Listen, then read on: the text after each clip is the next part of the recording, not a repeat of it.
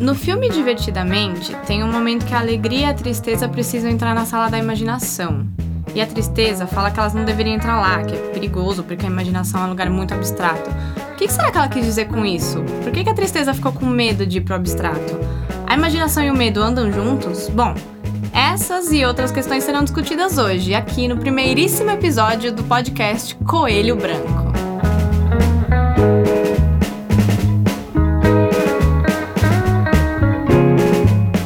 Eu sou jornalista e comunicóloga, vocês podem me chamar de Liu, que é o jeito fofo que meus amigos me chamam. E não, esse episódio não é sobre divertidamente, nem alegria ou tristeza, mas vocês vão entender por que eu comecei esse episódio assim, juro. Meu Instagram e Twitter é arroba, underline, dona da lua, me segue lá. Ah, e aguenta até o final porque eu vou trazer duas pessoas muito legais para falar aqui sobre esse tema, que é o lúdico na programação de TV infantil. Vamos começar com a etimologia da palavra lúdico, que vem do latim ludus.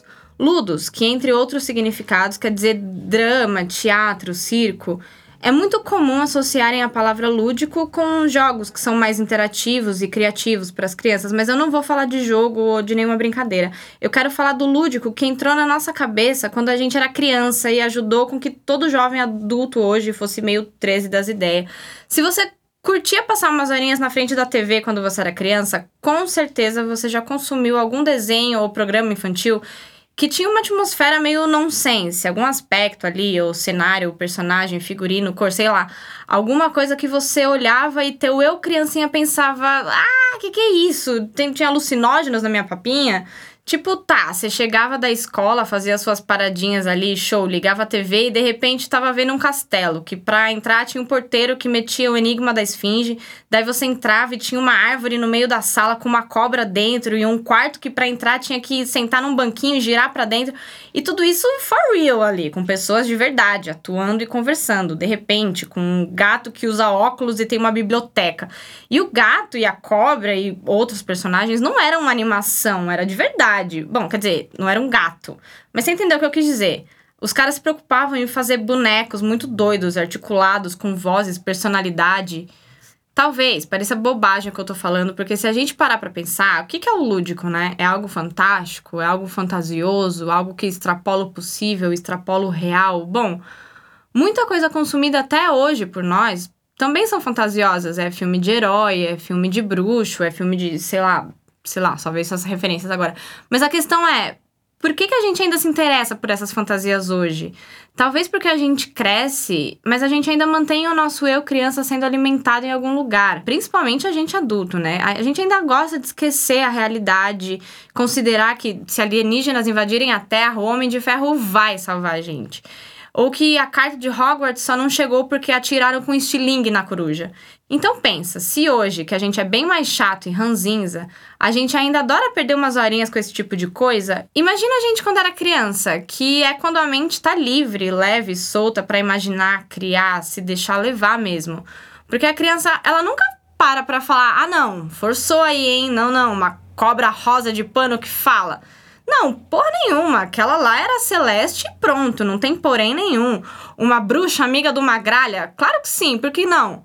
Por isso que esse conteúdo para criança é da hora, porque não tem a Warner por trás preocupada em gastar milhões de dólares em efeitos pro Harry Potter voar ou para o martelo vir da puta que pariu pra mão do Thor perfeitamente. A Warner gasta isso porque o adulto é chato, o adulto é exigente, o adulto trabalhou o dia todo, ele quer no mínimo chegar no cinema e poder ser enganado em grande estilo. A criança não. O Chapolin Colorado se estourava numa cadeira de isopor e tava tudo ótimo, perfeito, genial. Por isso, essa criação de conteúdo para criança era da hora, porque era true, fazia a criança assistir e ver uma parada doida. A criança via um cara de, sei lá, 40 anos não poder ir para Acapulco e ficava com dó. Poxa, olha lá o senhor barriga aqui, né? Que homem de bom coração. Eu acho que esse tipo de produção exercita a mente, faz a criança enxergar vários possíveis de várias coisas e é legal para a criança saber que as coisas são possíveis, porque aquele é o momento dela acreditar, dele querer algo, falar, porra, se eu quero, beleza, eu posso fazer isso. Eu reparo que muitos desses desenhos ou programas que eu via quando eu era criança tinham como personagem principal também uma criança. Só que na TV, no desenho, essas crianças são sempre muito mais livres. A turma da Mônica, por exemplo, a galera tem sete anos e anda pra lá e pra cá o dia todo na rua, faz várias paradas sozinhos, vivem altas aventuras de boa. Eu, com sete anos, não ia na calçada sozinho. Mas daí também é porque eu fui uma criança que preferia ficar vendo TV. Mas você entendeu? O Bob, do Fantástico Mundo de Bob, tava sempre naquela motoquinha dele, saía com aquele tio doido que ele tinha, mas do nada ele tava sozinho no rolê. Se perdia, ia fazer as coisinhas dele ali, preencher o episódio. E no final tava tudo bem, dava tudo certo, ele encontrava o tio dele e voltava para casa. Sei lá, eu sou de São Paulo. Se eu tenho cinco anos e vou para um museu com meu tio e me perco, meu amigo, é um pesadelo. É aí que entra outra coisa sobre essas sensações que o lúdico trazia, que era o quê? O medo. Olha aí o link que eu fiz. Quem se familiarizou com todos os títulos que eu já mencionei aqui até agora, com certeza sabe do que eu tô falando. Ou não também. Enfim, é normal ouvir pessoas mais velhas falando: ou oh, aquele episódio do lobo mal do Castelo Ratimbum tá louco, hein? Tinha mal medo. Ou então falar que tinha medo daqueles porquinhos que tomavam banho no Ratimbum. Eu sempre achei que eram ratinhos, eu reparei que eram porquinhos há pouco tempo, era só eu.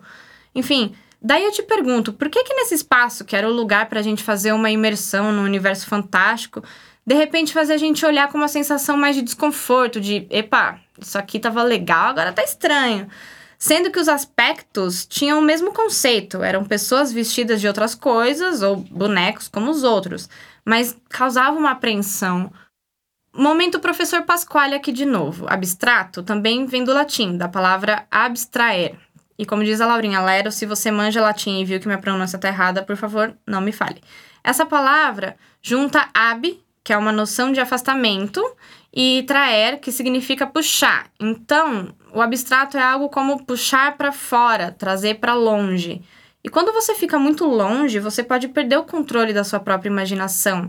E de repente você ficou com medo de alguma coisa ali que você nem viu chegando. Acho que foi esse o motivo que, no Divertidamente, a tristeza deu um passo para trás antes de entrar no mundo da imaginação, com um certo medo ali do abstrato. A personagem da tristeza no filme é criada exatamente para representar o nome dela. Ali é a tristeza em si falando, e às vezes, quando a gente está triste e a nossa mente está no abstrato, é muito mais fácil a gente usar a imaginação e transformar esse abstrato em algo que corresponde ao sentimento. Talvez a tristeza não quisesse dar espaço para as criações de pensamentos tristes. E quem é que quer, né? Sei lá, só fã de Radiohead que gosta, só fã da música When You're Gone, da Avril Lavigne, no qual eu me incluo. Mas sei lá, daí é TPM. Eu prometi que eu ia trazer duas pessoas incríveis para falar aqui sobre tudo isso que a gente conversou até agora. E quando eu tava pensando em quem convidar, eu quis trazer pessoas que têm propriedade para falar sobre esse assunto e que fizeram parte desse lúdico dos programas que eu mencionei aqui. Então, no bloco a seguir, que eu chamo de Eu Gosto de Áudio Longo, porque sim, eu confesso que eu curto receber um áudio longo às vezes às vezes só. E você tá ouvindo um podcast, que nada mais é que o quê? Um áudio longo. Então, quem vai falar no nosso primeiríssimo áudio longo desse programa é a atriz, cantora e roteirista Patrícia Gaspar, que deu vida a Caipora. Isso mesmo. Como eu não sei assobiar para ela brotar aqui, eu mandei um WhatsApp e perguntei sobre a construção da personagem Caipora e sobre essa personagem ser uma das que despertava um certo medo em algumas crianças na época. E o que ela mandou pra gente foi super legal. Ouve aí. Bom, eu estava aqui pensando nesse negócio do lúdico e eu acho que no projeto do Castelo Ratimbum o lúdico sempre esteve inserido, né? Desde as primeiras diretrizes, o lúdico estava lá certamente. Mas uma coisa é isso no papel, outra coisa é na prática. E quando eles me chamaram para fazer a caipora, eles, é, eu digo, o Flávio de Souza, autor, e o Cal Hamburger, o diretor. Opa, rapidinho aqui, cortando ela só para trazer uma informação. Ela disse que Flávio de Souza e Cal Hamburger que chamaram ela para falar da personagem pro castelo, né? Aí eu queria só contextualizar. O Flávio é além de autor de diversos títulos que a gente conhece, como Castelo, O Mundo da Lua, Ilha Ratimbum, Ratimbum, ele fazia o Tíbio do Tibio Perônio. E para quem não sabe, ele também é tio da Mary Moon. Fun fact aí, de repente. E o Cal Hamburger, que é diretor de um monte de programa do Castelo. Ele dirigiu Disney Cruise, ele fez o filme é, O Ano em que Meus Pais Saíram de Férias. Esse cara é bem foda. E, curiosamente, o rosto dele me lembra muito Tarantino. A diferença é que ele é um diretor bom. Brincadeira, brincadeira, galera. Tô brincando, calma. Enfim, esses dois que estavam conversando com a Patrícia. Eu vou deixar ela continuar. A gente conversou muito sobre o personagem. Eles me passaram muitas informações, desde a pesquisa sobre o folclore brasileiro, da representação desse personagem, que era uma fusão, na verdade, da curupira com a caipora e o que foi criado a partir disso de figurino e a relação com os personagens, os outros personagens do castelo, tudo. Conversamos muito e aí a gente partiu para uma outra parte que eu acho que é fundamental que é justamente a brincadeira, brincar de ser, que é uma coisa que todo ator faz, toda atriz faz de diversas maneiras quando vai se aprofundar num, num personagem.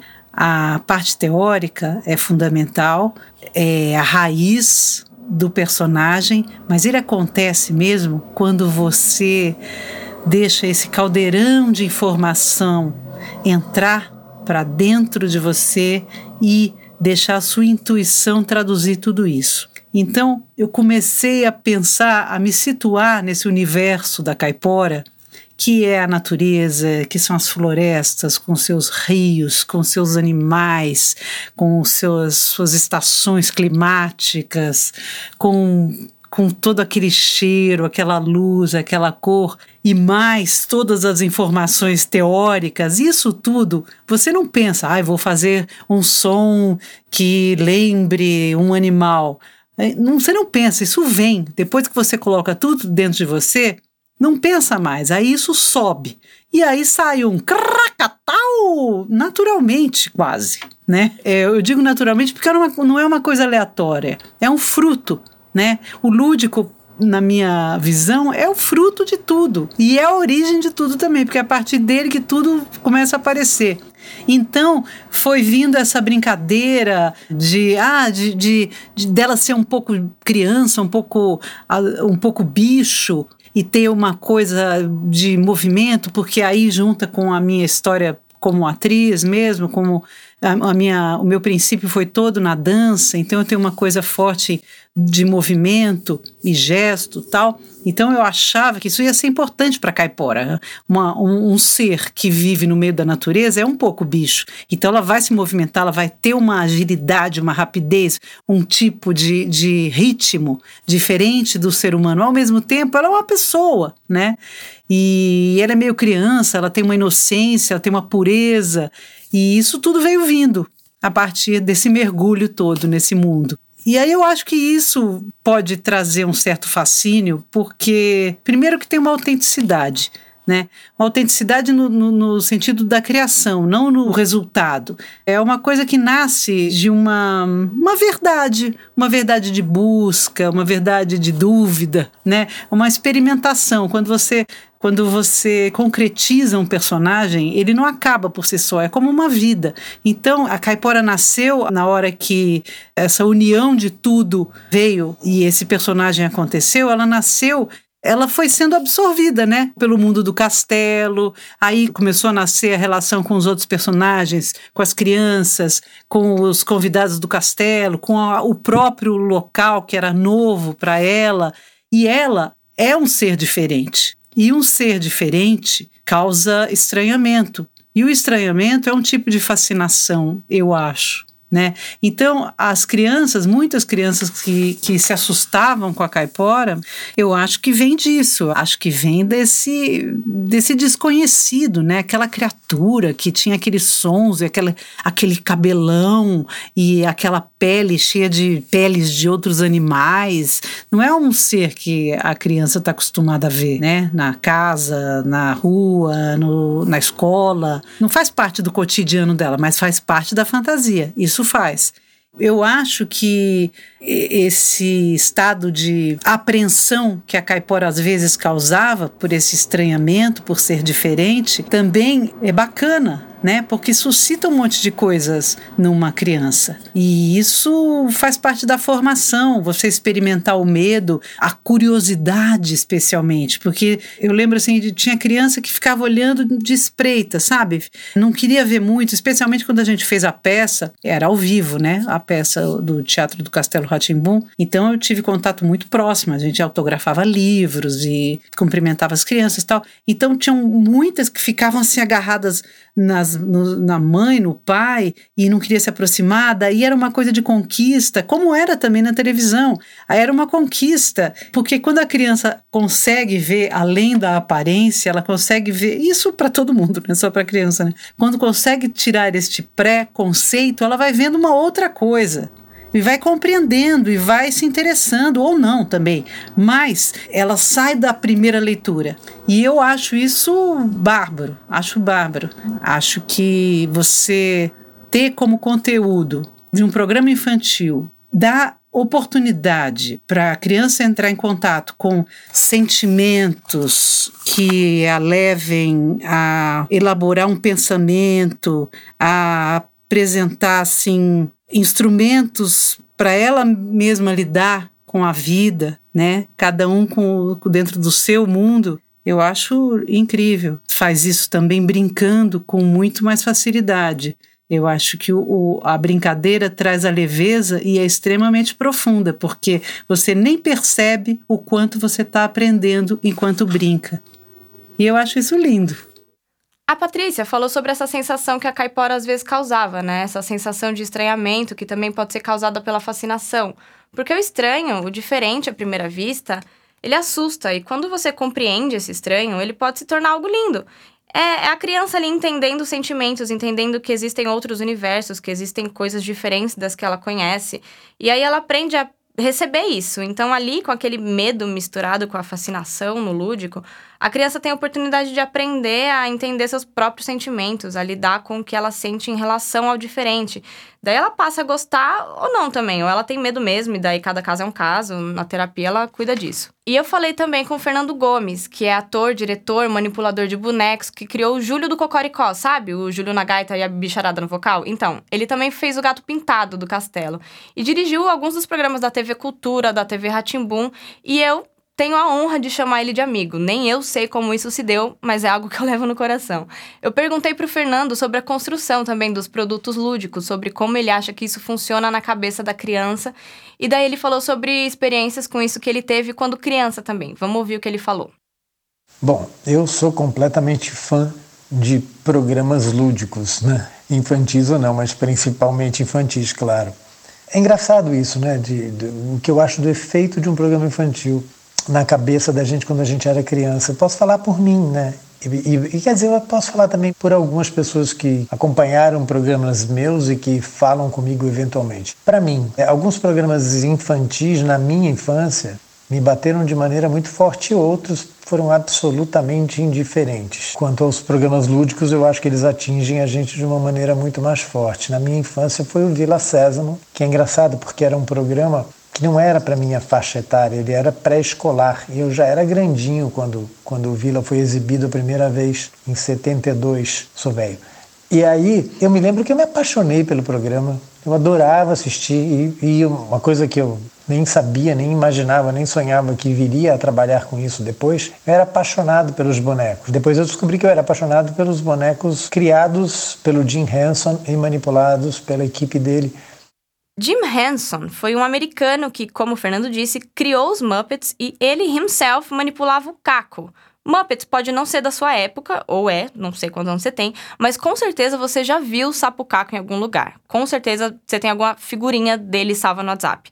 Então, esse Jim Henson, ele criou uma produtora de bonecos, ele criou os Muppets, criou Vila Sésamo, também com a produtora dele ele produziu Família Dinossauro pela Disney. Enfim, vamos voltar a ouvir o Fernando. Então ele tinha bonecos no Vila Sésamo, depois eu me apaixonei por outro programa que era o Muppet Show, que já não era um programa tão infantil também, mas era genial com bonecos. E também posso falar do Topodidio, né, um, um ratinho de origem italiana manipulado com fundo negro, que era uma coisa fascinante. São os programas que marcaram a minha infância, que eu me lembro assim, eu gostava muito. E eu acho que isso abriu a minha cabeça para muita coisa. Eu leio desde muito cedo, acho que a leitura também ajuda. A leitura é incomparável. Mas eu acho que a gente ter programas lúdicos abrem a cabeça da gente para poder sonhar, para poder realizar, para poder criar. O que, que eu posso dar como outros exemplos, como eu disse, é, das coisas que eu fiz e que eu vejo a repercussão do que foi feito? Primeiro lugar, longe, disparado de todo mundo, Castelo Ratimbum programa absolutamente lúdico e genial, envolvente, envolvente em todos os sentidos. Todos que viram é, ficaram marcados para o resto da vida, são apaixonados pelo programa. E outro que eu posso falar é o Cocoricó, né? Porque Cocó eu tive a honra e a sorte de participar desde o primeiro programa e ele ficou quase 20 anos no ar em produção, o que é raríssimo, é impossível até. E é um programa absolutamente lúdico, era é, ficção com bonecos. Né? E atingia uma faixa etária de, públicos, de público muito legal, porque os clipes e as músicas é, que eram mais infantis tinham uma pegada muito forte com crianças muito pequenininhas, bonecos muito coloridos, bonitos, interessantes, assim. E, e, e as histórias em si, os temas, não eram tão para pré-escolar e para bebê, acabavam, acabavam pegando crianças um pouco maiores, né? e principalmente os adultos, isso que é o mais legal. Então era muito comum a gente receber feedback que os avós adoravam assistir ao programa junto com os seus netos. Ou seja, eu sempre vou achar que o lúdico prende a gente, o lúdico abre a imaginação, é, libera a criatividade. Então eu sou fã de, de programas nesse formato para o público infantil. Vamos preparar essa criançada para poder estar, estarem mais todos, né, as crianças estarem atentas a, a tudo à sua volta, né? Vamos estudar, vamos ler, vamos, vamos liberar a criatividade e a arte, né? Que aí você está formando, ou talvez tentando formar um adulto mais consciente, mais preocupado com o mundo à sua volta, sabe? Um, uma criança que se preocupa com isso desde muito pequenininha, quando crescer, vai saber optar em quem vota, em quem não vota. O pessoal não estimula muito educação e programação infantil para criança por isso, né? Se vocês olharem, os, os canais abertos cada vez mais têm menos programação infantil, né? Que pena. Mas eu sou sou contrário a isso. Eu acho que a gente tem que estimular a criançada sempre, sempre. Vamos provocar a criançada para fazer criar e pensar. Não acho que exista um formato a ser seguido nessas produções, não, porque depende muito do, do, da cara que você quer dar para o programa, do público que você quer atingir, né? se é pré-escolar, se é um pouquinho maior, se você vai tentar um familiar, enfim. A gente pode buscar programas que foram lúdicos com formatos bem diferentes. Infelizmente eu vou citar coisas mais antigas porque é minha época até de, de, de trabalhar nos programas, né? mas se você parar para pensar, como eu falei do Castelo Ratimbum, é um núcleo de ficção, assim como o Cocoricó, a única diferença é que o Cocó é só com bonecos, mas o Castelo é um, são histórias fantásticas, num, num casarão, num castelo onde a criança tem 300 anos, enfim, a loucura vem daí, mas por outro lado a gente tinha um programa muito lúdico na TV Cultura que não era ficcional, que era o X-Tudo, era um almanaque de ciências, de culinária, de curiosidades, de humor. O Fernando falou sobre isso do lúdico, do X-Tudo, que misturava ciência, e eu lembrei do mundo de Bickman, e isso me fez pensar até onde o lúdico pode ir, né? Me parece que o lúdico pode chegar a qualquer lugar. Porque, por meio desse conceito, um cientista maluco, que é o estereótipo de todo cientista na ficção, ele trocava ideia com um rato gigante sobre, sei lá, a diferença entre eletroímãs e ímãs. E daí a criança aprende, cara, de uma forma divertida e simples, ela entende. O lúdico tem esse poder também, de expandir a mente da criança e fazer ela entender as coisas da vida. Ou seja, eu acho que a gente pode buscar formatos diferentes. Né? É, é, mais comum a gente cair no ficcional mesmo. Vamos contar histórias com esses personagens, o que eu particularmente gosto muito. Mas acho que existem outros caminhos. Eu acho que a gente pode buscar sempre outros caminhos. Sabe que eu não, não, não acho nenhum problema uma produção lúdica despertar é, medo, por exemplo. Primeiro que despertar sentimentos é sempre muito bom. E principalmente na criança, eu acho que é nossa função. Ela ter medo não é um, não, não tem que ser visto como um problema, porque ela é humana e ela vai crescer, ela vai ter medo pequena, vai ter medo grande. O legal é a gente conseguir mostrar nessas produções que o medo é uma coisa de momento e absolutamente superável, tem que ser superável. Né? A, gente, a gente pode lembrar de várias histórias, não só né, do, dos porquinhos que tomavam banho no Castelo Ratimbum e algumas pessoas tinham medo disso. Teve um personagem que participou de uma das histórias do Mundo da Lua e depois também participou de uma história, de um episódio do primeiro Ratimbum, naquele Senta que lá vem história, que era um lobo. As crianças tinham medo daquele lobo, era uma pessoa vestida de lobo, enfim, nada O próprio Cocoricó tem gente que tem medo do monstro da palha, que é o, o, o espantalho no qual o, o, existe um clipe onde o Astolfo canta uma canção dizendo que o, o porco bebê morre de medo daquele monstro da palha, que nada mais é do que um espantalho. O nascimento do Júlio foi num programa infantil, num, num especial de Natal chamado Um Banho de Aventura. Nesse especial ele buscava o,